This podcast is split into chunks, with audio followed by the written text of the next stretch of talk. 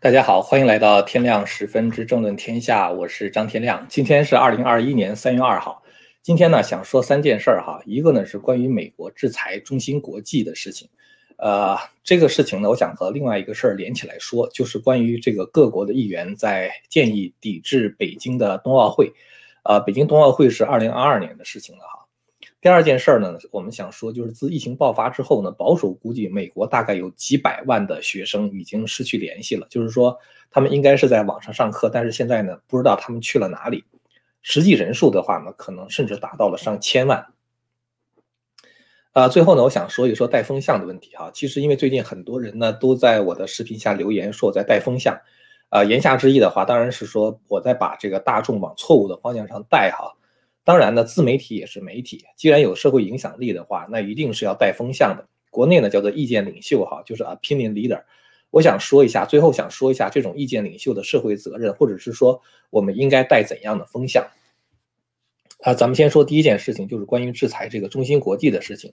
有人曾经说过呢，说中美关系啊是世界上最重要的双边关系。我觉得不管美国人是否相信呢，很多中国人是非常相信这一点的。其实从二零一八年这个中美贸易战开始呢，中中美关系一直非常的紧张，呃，所以很多人觉得，如果要是拜登上台的话，在贸易上可能会放中共一马，呃，但是其实我倒没有这样觉得哈。我觉得在在这个贸易、金融和科技这三个方面的话呢，尽管是拜登上台，但是美国仍然可能会保持着压制中共的态势，而且这种情况的话呢，不太可能迅速的缓解。呃，这两天呢，看到一些这个关于中芯国际的报道哈，我想这是一个非常好的案例，大家可以看一下，就是美国现在这个新一届政府呢，对于这个中美关系的思路。呃，我就我把这个屏幕 share 一下哈，这个讲的是这个，嗯，它的这个题目哈，就是说中芯国际呢回应获美供应许可，尽最大努力保证生产扩产不受影响。这个题目的话，起起的相当的这个正能量哈，就感觉好像是说美国现在呢已经这个要给中芯国际开绿灯了啊，也就是说呢，可能有很多的这个呃，就是这个技术的话呢，会转让给中芯国际，呃，包括一些这个现在非常这个炙手可热的这种技术哈，比如说如果要生产五 G 的芯片的话，这样的技术能不能给中国呢？是吧？那么，如果你要看一些这个海外媒体的报道，像摩根士丹利哈，他呢就说把这个中芯国际的这个业绩的预期呢就上调了，好像是上调了百分之三十四还是多少？呃，但是如果你仔细看一看这个中芯国际现在的这个回应的话，你会发现，就是美国的话，它仍然批准的是向向这个中芯国际提供十四纳米及以上的设备。这个以上的意思不是指的是更先进啊，以上的话是更糟糕的意思啊，因为我们知道美国呀，呃，这个它的现在已经能够达到五纳米，就是现在像台积电的话，到美国生产设厂的话呢，它生产的这个芯片制成的是五纳米，也就是说集成电路的这个它的这个集成度的话，它是变得非常非常的高啊。这个纳米就是这个十四纳米也好啊，什么十纳米、七纳米、五纳米哈，它其实指的是一种。就是这个芯片上的这种线的宽度啊，这个，因为如果芯片集成度过高的话呢，就是说它可能会造成，比如说这个有一些什么电子的这个外溢啊什么之类，类似于这样的技术啊，它会这个造成这个呃芯片最后会出错的，呃，所以呢，就是说集成度越高呢，它的这个技术要求呢就越高。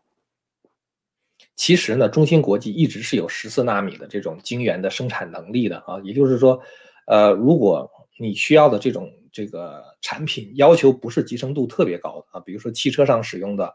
呃晶片呢，或者是说呃比如说这个一些比较大的这个设备吧啊，温度计啊或者什么其他别的这种这种设备上，呃，如果你对于芯片的这个集成度要求不太高的话，其实中芯国际是可以生产的。中国主要觉得说在芯片上被卡脖子是说像华为这样的公司，因为它生产手机嘛。在五 G 这个领域的话，它对芯片的集成度要求是非常高的啊，因为你要把那么多的芯片做到一个手机的这个面板、这个这个这个电路板上，所以这个呢是这种这种技术的话才是中国最需要的。而现在的话，给中国给中共提供的这种十四纳米的芯片，那是实在是就是很糟糕了啊！大概是五年、十年之前，呃，就有这样的技术了。所以说，它即使提供给你这样的技术呢，你仍然是要落后美国几年的时间。因为这种芯片的话呢，按照这个摩尔定律说法，大概是每十八个月呢会集成度提高一倍。呃，那么每提高集成度提高一倍的话呢，大家可以想象一下哈，就是面积如果要是就是集成度提高一倍的话呢，那就是大概是这个线路与线路之间的这个宽度的话呢，大概就是要呃除以根号二啊，因为面积的话它是这个。一个东西的平方嘛，对吧？如果你放的这个芯片数量多了一倍的话，这个线宽的话大概就要这个减少呃根号二，就一点四倍。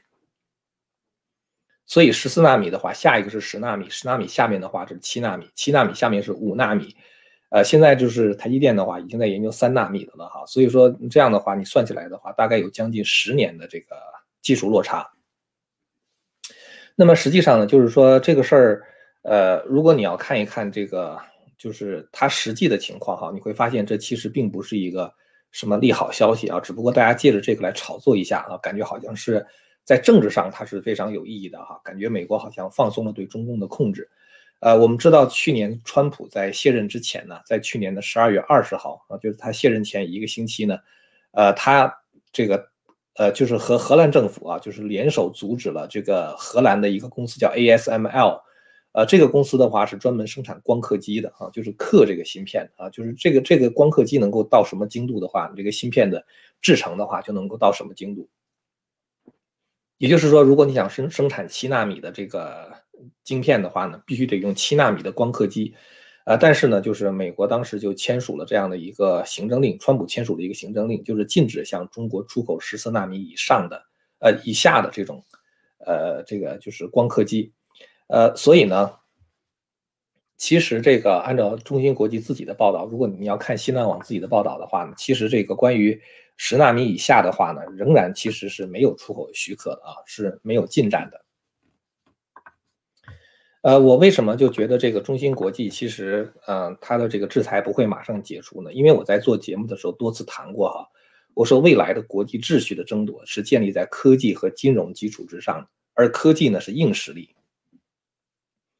这个金融呢，既是硬实力，也是软实力啊。因为金融秩序的稳定是取决于政府信用和社会秩序的稳定性。呃，美国这次大选其实是让美国的软实力大大的受挫了啊。呃，但是现在呢，在部分的康复之中啊，这个问题我们一会儿再说啊。但是科技的话呢，是毫无疑问的硬实力。未来的这个社会秩序哈，无论是中共还是西方的全球化精英啊，就是你不管是习近平的人类命运共同体也好。或者是达沃斯论坛上的这些全球化精英也好，他们都认为未来的科技的话呢，这个是实现全球化的必要的一个途径。呃，那么也就是说呢，中共的话依靠科技呢实现监控和洗脑。那么包括西方的全球化精英的话，他们也是希望通过这种科技来控制社会的，啊，包括追踪每一个人的什么地方啊，包括给你推送什么样的新闻呐，给你洗脑啊等等。所以科技呢，它的。这个或者是监控洗脑，它的核心呢其实就是芯片，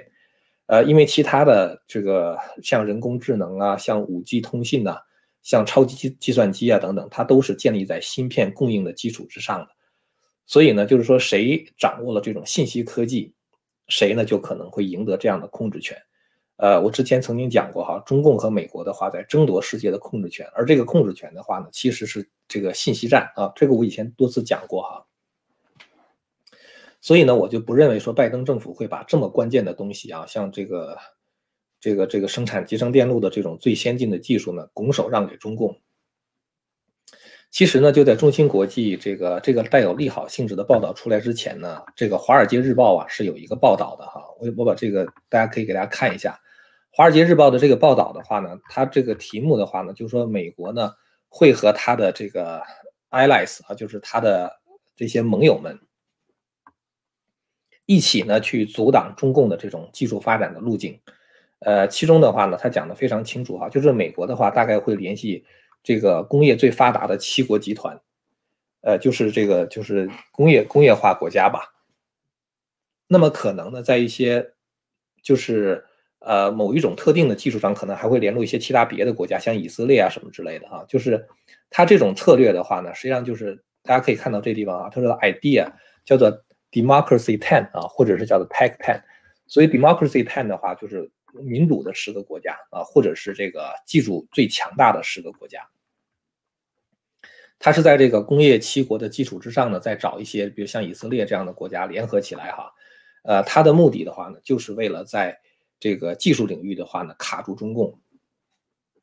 这个其实包括美国的新一届的国务卿布林肯哈，他在这个呃当时参议院确认他做国务卿的这个听证会上，他也曾经讲，他说美国呢会这个联络一些这个盟友啊，然后呢这个这个通过对这个技术进行肢解。所以对技术进行肢解的话，就是比如说实现五 G 通信啊，其中的话会需要到哪些技术，然后呢，把这些技术一个一个的罗列出来，模块化的，然后某一个技术的话，我们会不会转让给中共啊？它是通过这样的一种方式。那么，呃，《华尔街日报》呢，就是这篇报道的话，他就说说这个二月份的时候呢，这个白宫的国安顾问就是新的国安顾问了，就是萨利文哈，他呢就和荷兰的总理国防部顾问叫。范莱文啊，就是 Van Leeuwen 啊，就展开了一个谈谈判。他们为什么跟荷兰谈判呢？因为光刻机呢是 ASML 这个公司独家的啊，就是荷兰的一个公司。他们把半导体生产的这个整个的工艺流程啊，你仔细看一看，发现呢，其中这个生产光刻机这一块的话呢，就是一个 choke point 啊。所谓 choke point 的话，就是卡脖子的意思。意思就是说，只要把这个地方掐住了，这个整个芯片的话，你都别想做了啊！就只要这一个地方掐住了之后，整个这个生产芯片的这个流程的话，就走不通了。而这个 choke point 呢，就是这个卡脖子这个东西的话呢，你仔细看一看，就是美国、日本、荷兰三家垄断。所以你只要这三家联合起来说不给中共供这个芯片的话，这方面中共就彻底被掐死。所以其实呢，拜登政府现在在这个技术上、在贸易上、在金融上，他也是在做这样的工作，就是看哪些方方面呢能够掐死中共。这倒不是说因为拜登对中共如何的痛恨，他是为了争夺这个未来世界控制权的需要啊。这个我觉得我们一定要清楚。呃，有的时候我们觉得美国总统哈，他好像想做什么做什么，但是其实你看川普当总统这么长时间哈。你会发现，川普能做的东西是非常有限的啊。尽管他是总统，但是他能做的事情是非常有限的。过去的那些美国的总统也好，或者是美国的议员也好，他的背后呢都有强大的游说团体和强大的利益集团。比如说那些国际的资本大鳄呀，呃，包括这个就是一些这个大的企业呀，就是一些游说集团呢，包括像什么教师工会呀，什么。呃，美国的这些工会组织啊，劳联、产联呐，什么之类的，他们都有强大的游说能力，是因为他们控制着很多的选票，或者他们可以操纵很多的选票。在这种情况下呢，其实美国总统他也只是一个前台操作人物而已，他也要要听这些后面的人怎么跟他讲的。所以在这种情况下呢，就是说，如果这些全球认为应该由他们来主导未来这个世界秩序的话，他们就不会放纵让中共去疯狂的扩张来。这个控制这个社会秩序，那么你要想控制中共的话，一个非常简单的方法就是掐住它的技术。这就是为什么呢？我说这个其实这个像呃制裁中芯国际这个事情，我认为这个美国不会马上放松，就是这个原因哈。与此同时呢，还有一个一些这个网上的报道，就是关于这个抵制北京冬奥会的报道，大家可以看一下，就是这个大纪元时报呢，这个有一个有一个报道。呃，《大纪元时报》上就讲说，最最近的话呢，这个佛罗里达州的参议员哈 Rick Scott，他呢就给拜登写信啊，他是在二月二十五号给拜登写信，要求呢讨论去这个抵制北京冬奥会的这件事情。这个事情呢，其实它不是一个新鲜事儿了哈。这个事情其实在这个二月初的时候，就有一些这个美国的议员啊，比如说是这个。在国会就有七位共和党参议员提出议案啊，要求抵制北京的冬奥会。呃，当时这个抵制北京冬奥会的还有其他别的国家哈，包括像这个加拿大，大家可以看到哈，这个加拿大的话，主要的反对党呢也敦促政府向国奥会、国际奥委会施压啊，就是因因为说中共呢在这个新疆迫害维吾尔人哈，这个说是这个进行这个种族灭绝，所以呢要求这个二零零二年这个冬奥会的主办国呢这个。呃，要换成别的国家。英国的外交大臣拉布呢，在去年的十月份也表示说，这个就是这个维吾尔人遭到这个种族灭绝的事情，使得英国呢可能无法参加二零二二年北京的冬奥会。呃，这个拉布说，一般来说，我的本能是把体育和外交和政治分开，但是有这种情况是不可能的，但有这种情况是不可能的时候啊，主要就指的就是在新疆的这个呃群体灭绝事件。这个事情啊，其实让我们想起什么事儿呢？就是让我想起了两千零八年啊，当时北京开奥运会，呃，那个时候呢，这个国际上也有很多抵制的声音。但是当时小布什呢被邀请去参加这个奥运会的开幕式，而且小布什还真去了。呃，我感觉拜登是不会去北京参加冬奥会的开幕式的啊，他的身体条件也不允许。呃，其实一直到现在为止，拜登都没有出访啊，已经这个呃当这个总统都当了六周的时间了嘛，是吧？而且很少跟这个外国政要见面，包括在白宫他都没有看到他跟任何一个外国政要见面，是吧？所以我觉得他的身体条件呢也不允许。呃，不过呢，我觉得哈，无论是有多么强烈的反对声音，拜登是不会抵制北京冬奥会的。其他别的国家呢，估计也就是说说而已。这就回到我刚才说的哈，我说抵制冬奥会的理由呢是人权，但是人权呢已经不再是西方国家关注的焦点和决策的首要考量了。呃，我在以前这个拜登上台，这个从拜登上台开始吧，做过很多次的节目，我讲这个中美未来的冲突的话，不会是因为人权了啊。而且这个，呃，人权的话会变成一个极不重要的议题。那么整个这个中美之间的关系冲突的话，主要是在金融上和技术上啊，尤其是技术上。这是我在以前多次做节目的时候提到的问题哈。呃，我觉得现在的这个中芯国际这个经验的话呢，让我们看到就是我当时的预见还是比较合理的，是吧？呃，这其实就是一个对国际秩序谁来掌控掌管的这种这种这种控制权的争夺。呃。我在讲这个事儿的时候，其实也在提一种这个思维方式哈。这个一会儿我们再说。呃，今天呢，我还看到一个令人震惊的消息是什么呢？就是这个由于瘟疫的影响，美国有大概三百万的学生是不知去向。呃，这个里边呢，他就讲，他说这个呃，美国的这个很多的学生哈，就是他，尤其是那些就是被叫做 marginalized，marginalized 的话就是边缘化的学生啊，就是说他在呃，就是学习上，他他是属于比较落后的学生啊，或者是说学习比较差的学生，呃，这些学生的话就 go missing 啊，就不知道了啊，为什么呢？因为这种远程的 remote learning 啊，这种这种远程教学，对于这个学生来讲的话呢，他对他的这个自觉性的要求是非常非常高的啊，对自觉性要求是非常高。呃，很多的远程教育的话，其实很依赖于家长的监督啊，如果家长不能够监督的话，这个学生自己又不努力，这个事儿的话呢，就很难推进下去。呃，根据这个美国教育部门的统计呢，在十月份的时候的统计，哈，大概就有三百万的学生。这三百万这三百万学生的话呢，是 most educationally marginalized marginal marginalized students 啊，就是就是学习成绩比较落后的学生，大概有三百万啊。现在呢，已经不知去向了。因为我们知道啊，这个远程教学呢，这个。依赖家长的监督哈，但是很多的贫困生啊，特别是那种就是学习成绩比较差的，通常他的家庭都是有问题的啊，很多都是单亲家庭。你像美国哈，就是这个像这个黑人家庭，大概百分之五十到百分之七十，我忘记了这个到底是一个具体的数字哈，但是不少于百分之五十的这个单亲家庭是，呃，就是单就是黑人家庭是单亲家庭，就是他是在单亲家庭中长大的，就是没有父亲，从小就没有父亲。呃，所以呢，这这种情况下，母亲一个人要养家糊口啊，然后要工作，呃，这个时候他的孩子的教育呢就非常成问题，他很难管啊，尤其是他如果有好几个小孩的话，更管不了。所以在这种情况下，如果是这个母亲管不了，然后孩子自己又不爱学习，然后你让他到那个点去上课的话，他真的很有可能就不上课。你要是在一个课堂里边的话，你开小差啊什么的，或者是上课聊天啊，呃，或者是你溜号了什么之类，老师是能看见的啊，他可以纠正你。但是你在家里边，你溜号聊天什么之类的，没有人知道你在干什么，是吧？所以其实呢，这个就是美国的一些孩子们，他的学习就，呃，就是跟可能干脆就不去上学了啊。还有一些贫困家庭的话，可能缺乏这个上网的设备啊。呃，说大概贫困家庭中有很多人，很多家庭连这个就是电脑或者是这个平板电脑都没有啊。这样的话，他上网就上网就很难，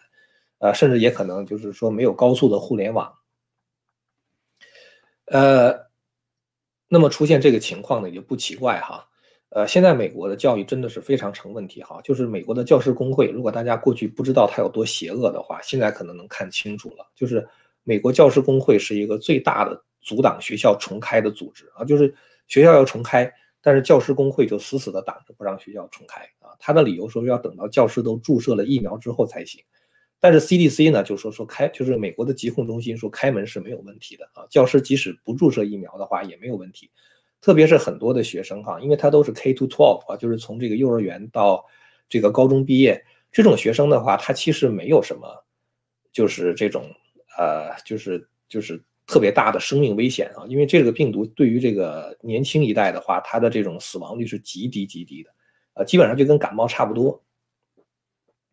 所以呢，这个，呃，我觉得教师工会的话呢，现在拼命的阻挡这个学校重开的话，就是不让面对面的教学。这个呢，其实是让学生变傻啊，同时的话呢，也让很多的这个，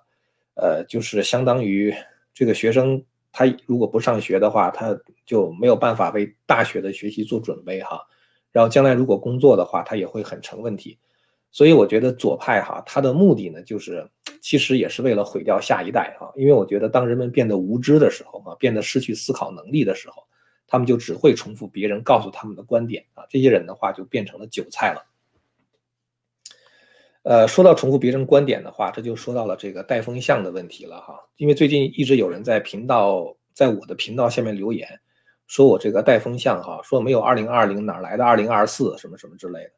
呃，其实我觉得这种说法才是真正的在带风向哈。我必须反复强调的一点就是说，我并不是要求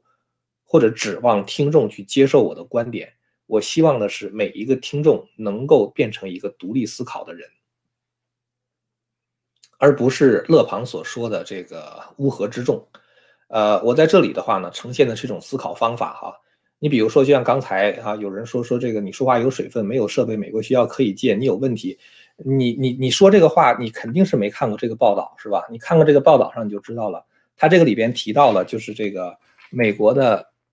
他这里边提到的就是美国的这个有很多的小孩家庭的话呢，他是没有这个平板电脑的。你会看到这个地方哈。呃，放大一下哈，这个 one major obstacle of remote learning, especially during the onset of remote schooling, is internet access。看到了吗？是最大的责任问障碍的话是互联网的访问。然后呢，由美国国家教育，呃，就是相当于一个委员会吧，它是一个，它是一个相当于一个 association 哈，是一个联盟。里边说呢，百分之二十五的 school age student children do not have a web-enabled device。such as computer or tablet，就是美国有百分之二十五的学龄儿童的话，他是没有上网的设备的，比如说计算机或者是呃这个平板电脑。我没有说错吧？所以我就说很多人呢，他在这个在这指责你的是，包括在我这留言的时候，他在指责你的时候，他真的是看不懂这个新闻。我为什么在这个地方不断的就是让大家看这个屏幕一些新闻报道呢？就是因为我想跟大家讲，就是我说的这些东西都是有来源的啊，我不是在胡说八道，在在编造一些事情，我是给大家呈现一些真正的新闻，然后呢，呃，对这个新闻呢进行严肃的分析。就像我看这个制裁中芯国际和抵制冬奥会哈，这两个事情都是对北京的打击是吧？都是对中共的打击。但是制裁中芯国际这个事情，我表示谨慎的乐观，因为我认为，为了争夺这个国际秩序的主导权，美国跟中共会开干的。但是呢，打就是抵制冬奥会这个事情，我表示谨慎的悲观，那是因为我觉得这个人权问题已经不再是美国关注的问题啊。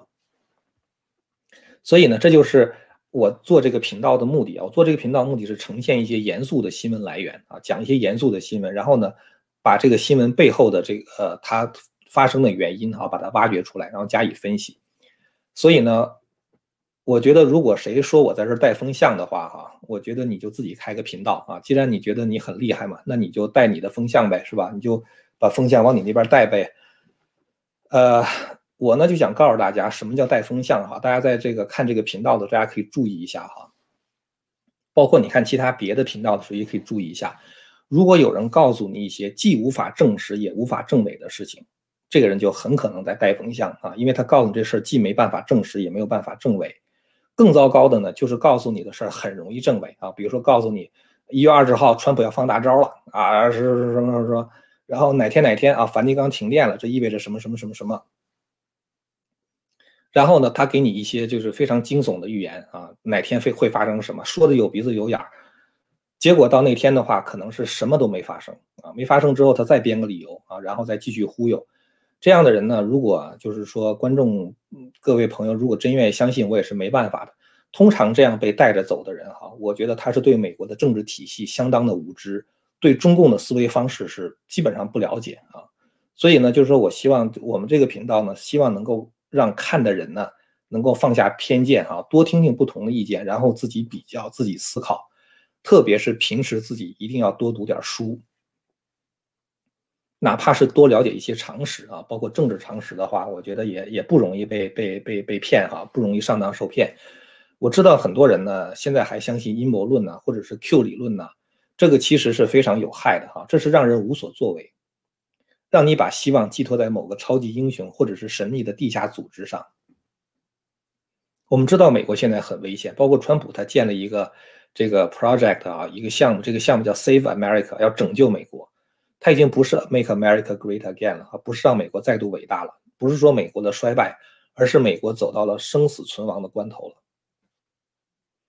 在这种情况下，如果你要想挽救美国的话，你必须得具备 vision 啊，就是远大的这个。这个是这个这个目光啊，就是 vision 哈，你需要有 strategy 啊，你需要有一个系统性的战略，然后的话呢，你还需要 tactics 啊，你需要可操作的战术，远大的目标、整体的战略和可操作的战术，这是真正我们现在需要的。其实我在谈美国未来的时候，包括我做新闻分析的时候，一直围绕这三个方面在谈。我觉得至少我们是不能坐等的哈，认为是川普或者是。某个神秘的组织会突然间放出大招来哈，当然这不是说不等于这不等于说不相信神迹啊，我是一个信神的人哈，我是相信神迹的，但是神迹的发生不是我们能够决定的。大家知道这个基督教曾经在古罗马被迫害三百年是吧？后来怎么停下来的？是这个君士坦丁大帝有一次打仗的时候，突然间看到天空中出现了耶稣的形象是吧？从此之后的话，他就停止了对。这个基督教的迫害发布了这个米兰赦令嘛，是吧？他看到了，他他本来那个罗马帝国一直在迫害基督徒嘛，包括君士坦丁大帝在刚刚上台的时候，那个对基督徒的迫害一直在延续。结果后来君士坦丁大帝看到了基督的显现的时候，他停止了对基督徒的迫害，发布了那个米兰赦令嘛，对吧？这个保罗的话呢，大家知道这个在圣经里边有保罗的这个书信是吧？那是圣经中很重要的一块儿。保罗的话以前也是迫害基督徒的，他后来怎么停下来的？是因为基督在他面前显现了神迹嘛？他突然间眼睛看不见了，然后听到基督的声音，问他：“你为什么要迫害基督徒？是吧？”然后告诉他说：“你到哪儿去，我的信徒会找你。然后他们怎么给你治病，你的眼睛就能看见了。”保罗是亲自见到了耶稣的神迹，听到了耶稣的声声音，然后他被圣灵感召，最后变成了一个虔诚的传道人，是吧？他以前也是迫害基督徒的，但是。我想说的是，耶稣何时显现是耶稣自己决定，他不是你决定的。否则的话，在基督教被迫害的三百年当中的话，耶稣为什么不显现呢？他说啊，他为什么在显现在这个君士坦丁大帝的面前？他为什么不显现在尼禄的面前？显示在显示显现在戴克里先的面前？那样的话，这不就不迫害基督徒了吗？那不是你能决定，那不是你能够求来的啊！那那是要看那个天象，要看这个机缘的，那不是不是我们能够求得来的。所以我觉得我们能做的事情，就是得脚踏实地的在从现实出发啊。我们相信神，我们愿意在神的指导下做一个更好的人。但是同时，我们必须要做好我们该做的事情。比如说，在一月二十号那天哈，在这个川普卸任之后，我做了一期节目，大家可以现在回去看一看一月二十号那天做的节目，叫做《川普的背影与王者的归来》。这是在一月二十号的时候做的，当时我明确提出了共和党应该下面做的几件事情。有人说你怎么不自己做呀？这个话就像是问张良你为什么不上马拿刀砍人一样，那不是张良该做的事情。你在考虑整体战略的时候，你需要需要有这样的人在考虑整体的战略，他不是陷入到陷入到具体的战术操作之中。但是你要知道，大块的事情你应该先做什么，再做什么，应该分什么样的步骤去做。所以呢，就是说当时我在一月二十号的时候说的计划，其实现在你再看一看。正在一步一步的在实现之中，当然这不是我实现的哈，是共和党他们在做这个事情。因为二零二零年之所以选举出现了这么多的问题，那是跟疫情相关的。但是疫情不会永远存在，所以围绕着疫情所做的那些对法律的变更的话，就很难持久。比如说邮寄选票这个事儿很难重复，这才是民主党为什么要通过一号法案，叫 H R 一嘛，就是 House Resolution One 嘛。民主党要通过 H R H 一 H R 一这个法案的话，把邮寄选票固定下来，变成整个联邦的法案。这个法案的话，我认为在参议院是无法通过的，因为它需要六十票。这方面的原因我之前讲过两次哈，我我不重复了哈。这两天呢，我看到两个新闻哈，一个新闻呢是福克斯新闻啊，福克斯新闻说什么事情呢？就说美国的最高法院呢可能要举行一个审审判啊，这个审判的话呢是。跟选举有关系的啊，它是在亚利桑那的这个选举，这个选举的话，其实还不是那个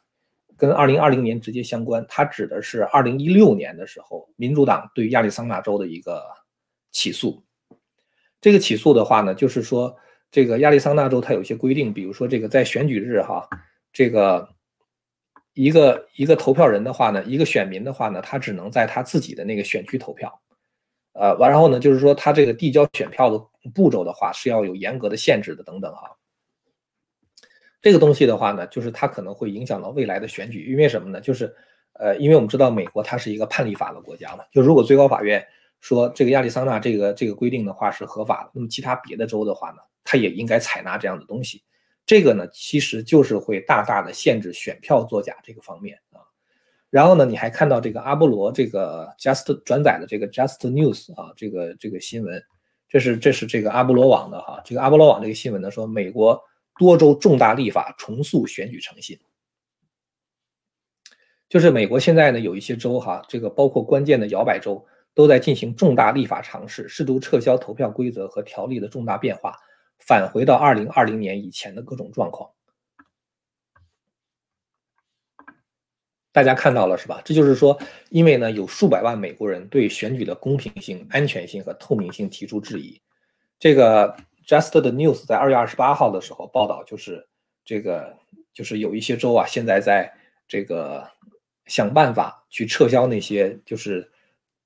让大家对选举产生不信任的那些那些法案。呃，比如说芬兰的这个佐治亚州哈，参议院的话呢，就通过一项法案啊。要求选民呢提交这个缺席投票申请的选民身份证件的复印件啊，然后呢，在这个宾州呢也是要废除2019年首次实施的无理由邮寄投票。呃，详细的我不念了哈，大家可以自己去看这个新闻哈。呃，我想说的就是说，现在美国的这个共和党呢，他们其实确实也是在这个。就是采取各种各样的措施啊，想办法能够去阻止这种选票造假的事情啊，这个选举造假的事情。如果能在这些方面真的有所行动的话呢，那么也就是能够让这个呃共和党呢有夺回参众两院的希望和夺回白宫的希望。我在一月二十号说这个行动计划的时候，那天我还讲过这样一句话哈，我说我们都知道一句话叫做 “freedom is not free”，就是自由是有代价的。这但是问题就是说，这个代价谁来付哈？我觉得我们都需要付出一点代价，但是每个人只要付出一点点，就能够捍卫美国的价值啊！那个时候呢，可能就是美国这个重生的时候啊，也是川普王者归来的时候。呃，我后面的话呢，讲的这些东西哈，就是都是在讲这个所谓的带风向的这个事情啊。我想让大家呢，也能够就是考虑一下啊，什么人是在带风向啊？或者说，如果我们要带风向的话。我们应该怎样去带风向？好的，那么今天的内容呢，咱们就说到这儿了哈。感谢大家的收看啊。有人说这个视频有点模糊哈，但是呢，这个我们也说到这儿了哈。咱们下次节目再见。